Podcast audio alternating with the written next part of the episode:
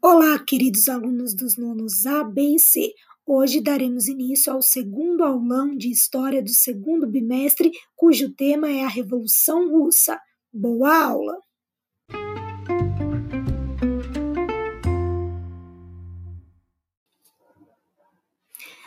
A Revolução Russa foi uma grande transformação que a Rússia passou em 1917, que permitiu que ela se transformasse no primeiro Estado socialista do mundo, ou seja, o socialismo foi o regime político e econômico implantado nesse período na Rússia que prega a construção de uma sociedade mais justa e igualitária.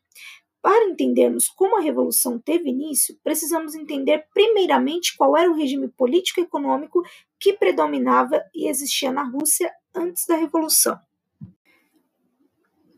Antes da Revolução Russa, existia o chamado Império Russo, que abrangia territórios na Europa e Ásia com cerca de 150 milhões de habitantes. A forma de governo do Império Russo era a monarquia absolutista, no qual um rei conhecido como czar, palavra que em russo significa César e faz alusão aos antigos líderes do Império Romano, é quem exercia um governo. Os czares tinham um poder centralizado e o apoio da nobreza e da Igreja Ortodoxa Russa para governar, predominando a dinastia Romanov. Esse regime ficou conhecido como czarismo, e nele a população mais pobre vivia sob um regime de servidão e morava no campo, no qual a maior parte dessas terras estavam sob o domínio dos czares. Por causa dessa situação desigual, a população, obviamente, que criticava o governo czarista passaram a exigir melhores condições de vida. E então, devido à crítica e pressão da população mais pobre e também com medo de perder seus privilégios e poderes, os três últimos czares que governaram o Império Russo antes da Revolução buscaram modernizar e industrializar o império.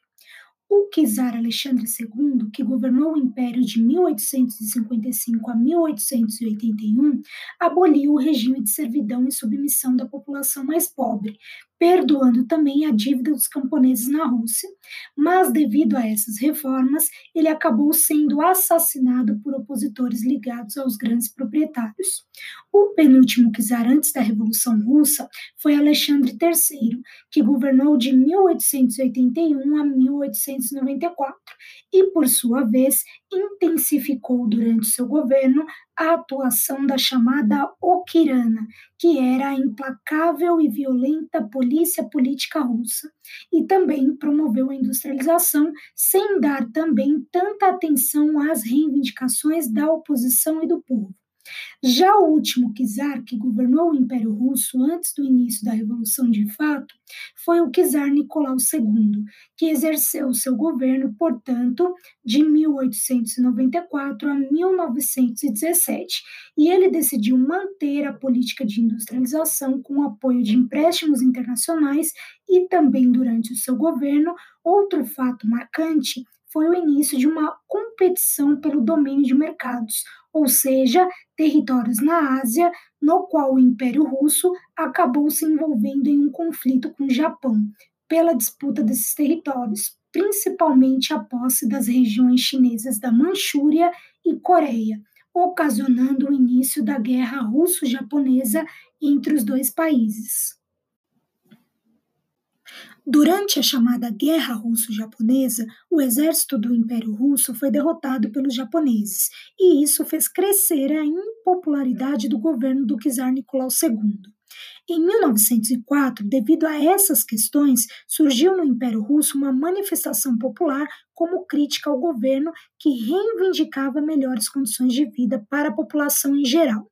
Essa manifestação ocorreu na época em frente ao Palácio de Inverno de Petrogrado, sede do governo do Império Russo, e o czar Nicolau II, em vez de escutar o povo, decidiu reprimir violentamente essa manifestação, no qual houve centenas de mortos, e esse episódio ficou conhecido durante o governo de Nicolau II como Domingo Sangrento.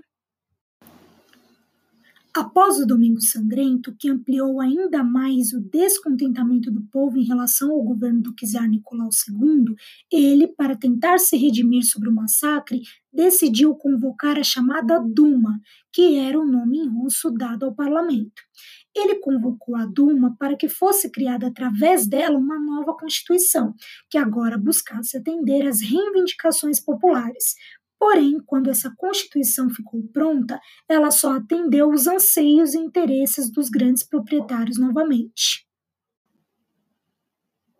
Por causa de tudo isso, o movimento e mobilização dos trabalhadores que sofriam com as desigualdades sociais do regime czarista na Rússia começou a ganhar força também. E durante essa fase, para fazerem se representar politicamente dentro do governo, eles criaram os chamados sovietes, ou conselhos gerais, que eram espécies de sindicatos que tinham como função principal coordenar os interesses dos trabalhadores e camponeses no Império Russo. A criação dos sovietes tornou-se uma nova forma de pressão contra o governo, contra o regime, passando a exigir cada vez mais reformas sociais e, para piorar ainda mais essa pressão em relação ao governo do czar Nicolau II, surgiram também organizações partidárias, ou seja, partidos políticos inspirados nas ideias socialistas, que, como eu já expliquei no início da aula para vocês, eram ideias que pregavam a liberdade e a construção de uma sociedade mais justa e igualitária, com a extinção gradual da propriedade privada. Nessa fase, os dois principais partidos que surgiram e que foram fundamentais para iniciar a Revolução Russa foram o Partido dos Mencheviques, no qual essa palavra significa em russo minoria, e era um partido liderado na época por Plekhanov, Martov e Kerensky, que defendiam uma revolução burguesa com a derrubada do regime czarista e acreditavam também na modernização do capitalismo russo para a vitória do socialismo, transformando a Duma no principal órgão de poder caso eles conseguissem derrubar o czarismo. Já o partido dos bolcheviques, no qual essa palavra significa em russo maioria, era um partido liderado por Vladimir Lenin, Leon Trotsky e Stalin, e eles defendiam uma revolução socialista imediata, pregando a união entre operários e camponeses. O principal órgão de poder para eles seriam os sovietes, caso eles assumissem o poder. Os dois grupos, os dois partidos, mencheviques e bolcheviques, foram divergentes durante o conflito e disputaram o poder na Rússia durante a Revolução, principalmente com o início da Primeira Guerra Mundial e a participação da Rússia no conflito. O estopim da Revolução Russa, ou seja, o início da Revolução, se deu durante a Primeira Guerra Mundial, quando Nicolau II, mesmo com as dificuldades econômicas e políticas no Império Russo, não quis a princípio tirar a Rússia da Primeira Guerra Mundial. Os mencheviques, então, lideraram na época um golpe de Estado contra Nicolau II, tirando-o do poder e acabando com o regime czarista, dando início em 1917 à Revolução Russa. Os mencheviques, ao tirarem o czar Nicolau II, assumiram o governo revolucionário para a implantação do novo regime socialista na Rússia e instauraram um governo provisório. Mas o governo dos mencheviques, durante esse percurso, cometeu um erro gravíssimo, que culminou no fim do seu governo, gerando assim o descontentamento da população, que foi a permanência da Rússia na Primeira Guerra Mundial. O povo, em meio à crise e críticas ao governo dos mencheviques, passaram então a apoiar e dar mais popularidade ao partido e grupo dos bolcheviques, que conseguiram tomar o poder através também de um documento que ficou muito famoso entre os apoiadores do partido bolchevique na época, conhecido como Teses de Abril, criado pelos próprios bolcheviques. Esse documento defendia a reforma agrária na Rússia, o restabelecimento da produção dos gêneros alimentícios e, claro, a saída da Rússia da Primeira Guerra Mundial, cujo lema dos bolcheviques, através desse documento, ficou conhecido como Paz, Terra e Pão, contando também esse grupo com o apoio da Guarda Vermelha. Quando conseguiram assumir o poder durante o governo revolucionário no lugar dos mencheviques, os bolcheviques e seus líderes implantaram o Conselho dos Comissários do Povo, comandado pelo Partido Comunista, que foi a nova denominação adotada pelos bolcheviques a partir de 1918, no qual Lenin seria o presidente, Stalin cuidaria dos assuntos dos negócios internos e Trotsky dos negócios estrangeiros. Durante o governo revolucionário dos bolcheviques, eles, acompanhados de outras lideranças socialistas na Europa, buscaram expandir a revolução em todo o mundo e criaram a chamada Terceira Internacional e tiraram a Rússia da Primeira Guerra Mundial. Os bolcheviques, durante o seu governo, enfrentaram alguns conflitos com grupos que não aceitaram a revolução e a implantação do socialismo na Rússia, existindo embates entre a Guarda Vermelha dos revolucionários e o Exército Branco das regiões antirrevolucionárias apoiadas pelos países ocidentais na Guerra Civil